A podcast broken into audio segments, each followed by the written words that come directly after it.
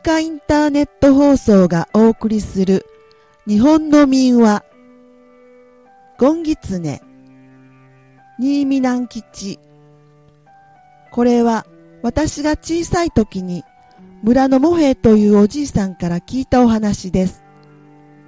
昔は私たちの村の近くの中山というところに小さなお城があって、中山様というお殿様がおられたそうです。その中山から少し離れた山の中に、ゴンギツネという狐がいました。ゴンは一人ぼっちの小狐で、シダのいっぱい茂った森の中に穴を掘って住んでいました。そして夜でも昼でも辺りの村へ出てきていたずらばかりしました。畑へ入って芋を掘り散らしたり、菜種柄の干してある野へ火をつけたり、百姓屋の裏手に吊るしてあるトンガラシをむしり取っていったり、いろんなことをしました。ある秋のことでした。二三日雨が降り続いたその間、ゴンは外へでも出られなくて、穴の中にしゃがんでいました。雨が上がるとゴンはほっとして穴から這い出ました。空はカラッと晴れていて、モズの声がキンキン響いていました。ゴンは村の小川の包みまで出てきました。辺りのすすきの穂にはまだ雨の雫が光っていました。川はいつもは水が少ないのですが、3日もの雨で水がどっと増していました。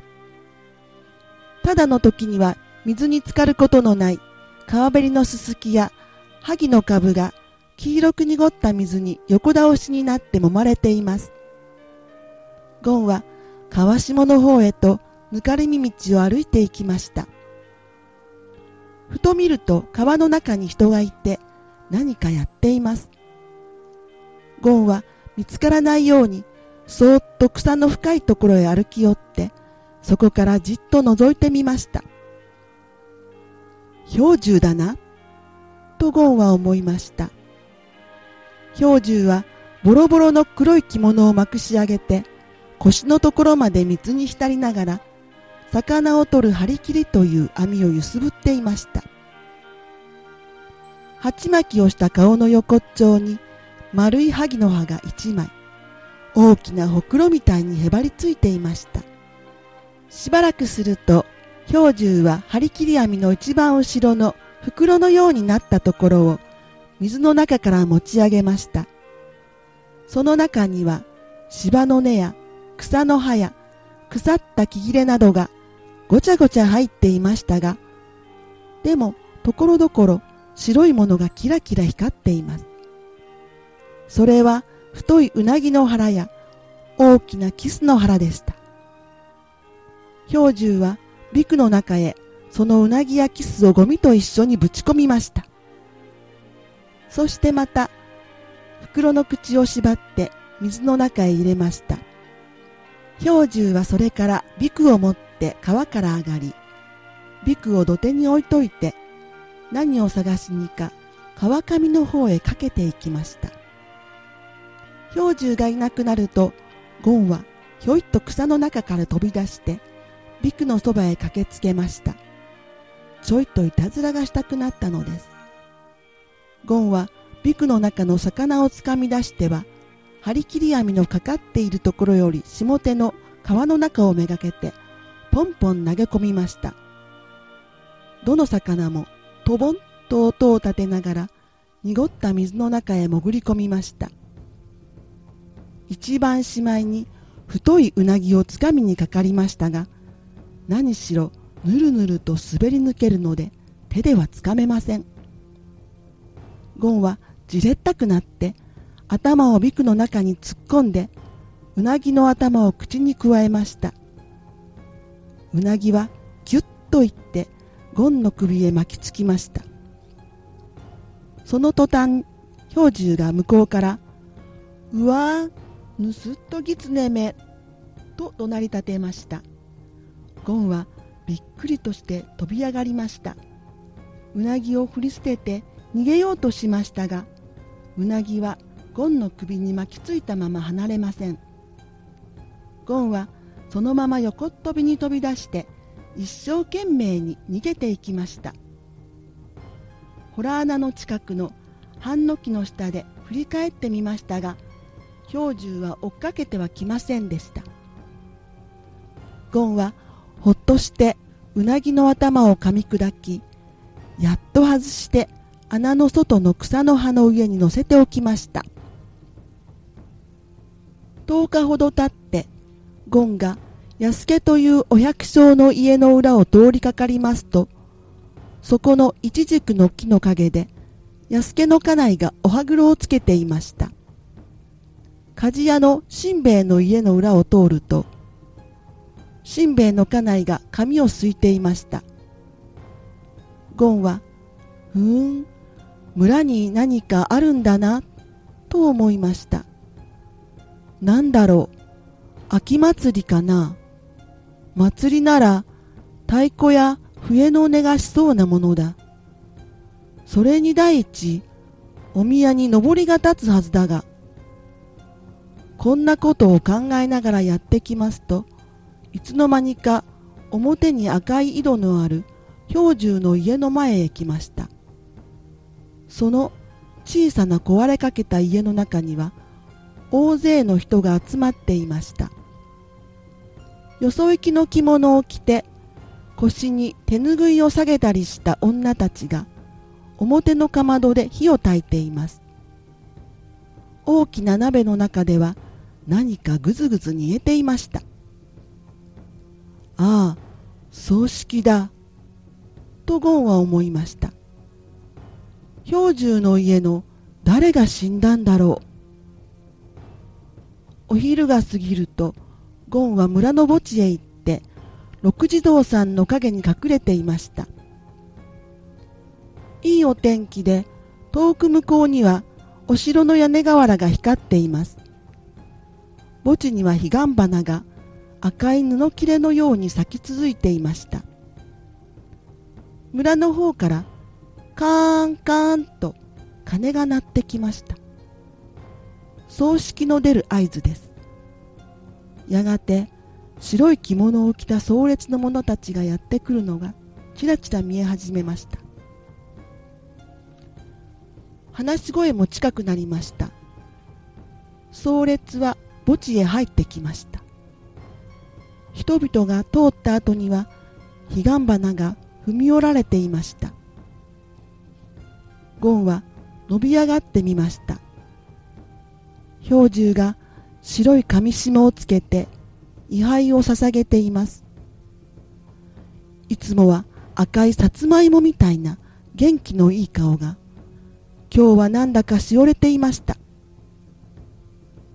母ん死んだのは氷柱のおっかあだ。ゴンはそう思いながら頭を引っ込めました。その晩ゴンは穴の中で考えました。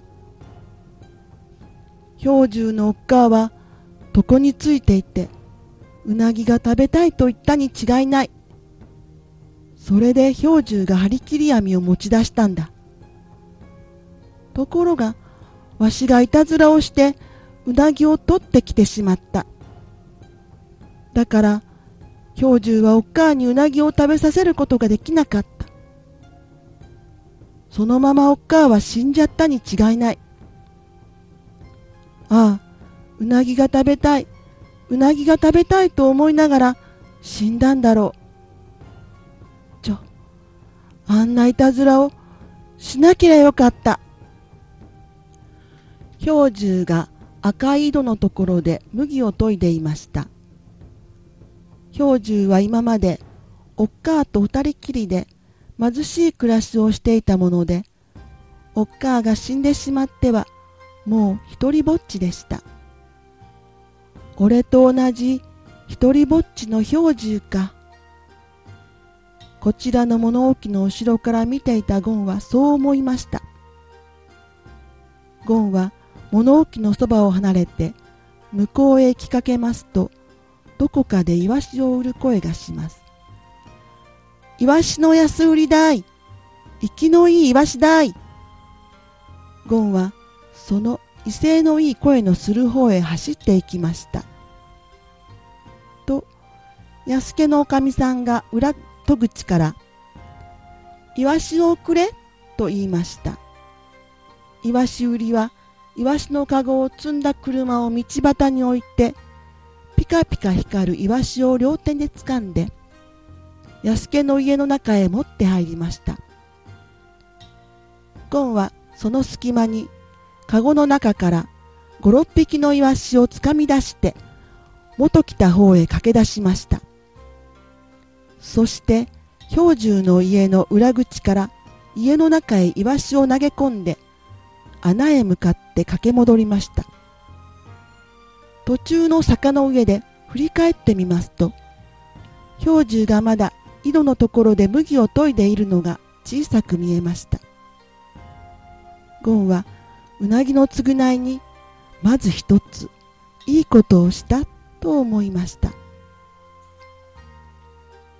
次の日にはゴンは山で栗をどっさり拾ってそれを抱えて氷柱の家へ行きました。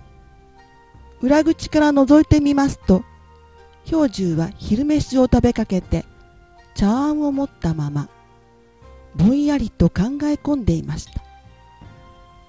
変なことには氷柱のほっぺたにかすり傷がついています。どうしたんだろう？とゴンが思っていますと氷柱が独り言を言いました。体誰がイワシなんかを俺の家へ放り込んでいったんだろう。おかげで俺は盗人と思われてイワシ屋のやつにひどい目に遭わされたとブツブツ言っています。ゴンはこれはしまったと思いました。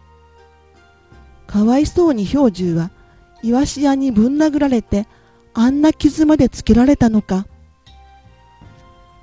ゴンはこう思いながらそっと物置の方へ回ってその入り口に栗を置いて帰りました。次の日もその次の日もゴンは栗を拾っては氷柱の家へ持ってきてやりました。そして次の日には栗ばかりではなく松茸も23本持っていきました。月のいい晩でした。ゴンはぶらぶら遊びに出かけました。中山様のお城の下を通って少し行くと細い道の向こうから誰か来るようです。話し声が聞こえますチンチロリンチンチロリンと松虫が鳴いています。ゴンは道の片側に隠れてじっとしていました。話し声はだんだん近くなりました。それは氷柱とカスケというお百姓でした。そうそうなあカスケと氷柱が言いました。あん？おらこの頃とても不思議なことがあるんだ。何が？おっかあが死んでからは誰だか知らんが、俺に栗や松茸なんかを毎日毎日くれるんだよ。ふーん、誰が？それがわからんのだよ。俺の知らんうちに置いていくんだ。ゴンは二人の後をつけていきました。本当かい？本当だとも。嘘だと思うなら明日見に来いよ。その栗を見せてやるよ。へえ、変なこともあるもんだな。それなり二人は黙って歩いていきました。カスケがひょいっと後ろを見ました。ゴンはビクッとして小さくなって立ち止まりました。カスケはゴンには気づかないでそのままさっさと歩きました。吉兵衛というお百姓の家まで来ると二人はそこへ入っていきました。ポンポンポンポンと木魚の音がしています。窓の障子に明かりがさして大きな坊主頭が映って動いていました。ゴンはお念仏があるんだなと思いながら井戸のそばにしゃがんでいました。しばらくするとまた3人ほど人が連れ立って吉兵衛の家へ入っていきました。お経を読む声が聞こえてきました。ゴンはお念仏が済むまで井戸のそばにしゃがんでいました。兵十と加助はまた一緒に帰っていきます。ゴンは二人の話を聞こうと思ってついていきました。兵十の掛け帽子をふみふみ行きました。お城の前まで来た時加助が言い出しました。さっきの話はきっとそりゃあ神様の仕業だぞ。え？えと兵十はびっくりして加助の顔を見ました。俺はあれからずっと考えていたが、どうもそりゃ人間じゃない。神様だ。神様がお前がたった一人になったのを哀れに思わしゃって、いろんなものを恵んでくださるんだよ。そうかなそうだと思う。だから毎日神様にお礼を言うがいいよ。うん。ゴンは、へえ、こいつはつまらないなと思いました。俺が栗や松茸を持って行ってやるのに、その俺にはお礼を言わないで、神様にお礼を言うんじゃ、俺は引き合わないな。そのあくる日もゴンは栗を持って兵十の家へ出かけました兵十は物置で縄をなっていましたそれでゴンは家の裏口からこっそり中へ入りましたその時兵十はふと顔を上げましたと狐が家の中へ入ったではありませんかこないだうなぎを盗みやがったあのゴンギツネめが、またいたずらをしに来たな。よし。兵十は立ち上がって、納屋にかけてある火縄銃を取って火薬を詰めました。そして足音を忍ばせて近寄って、今戸口を出ようとするゴンをドンと撃ちました。ゴンはパタリと倒れました。兵十は駆け寄ってきました家の中を見ると土間に栗が固めて置いてあるのが目につきました。おや？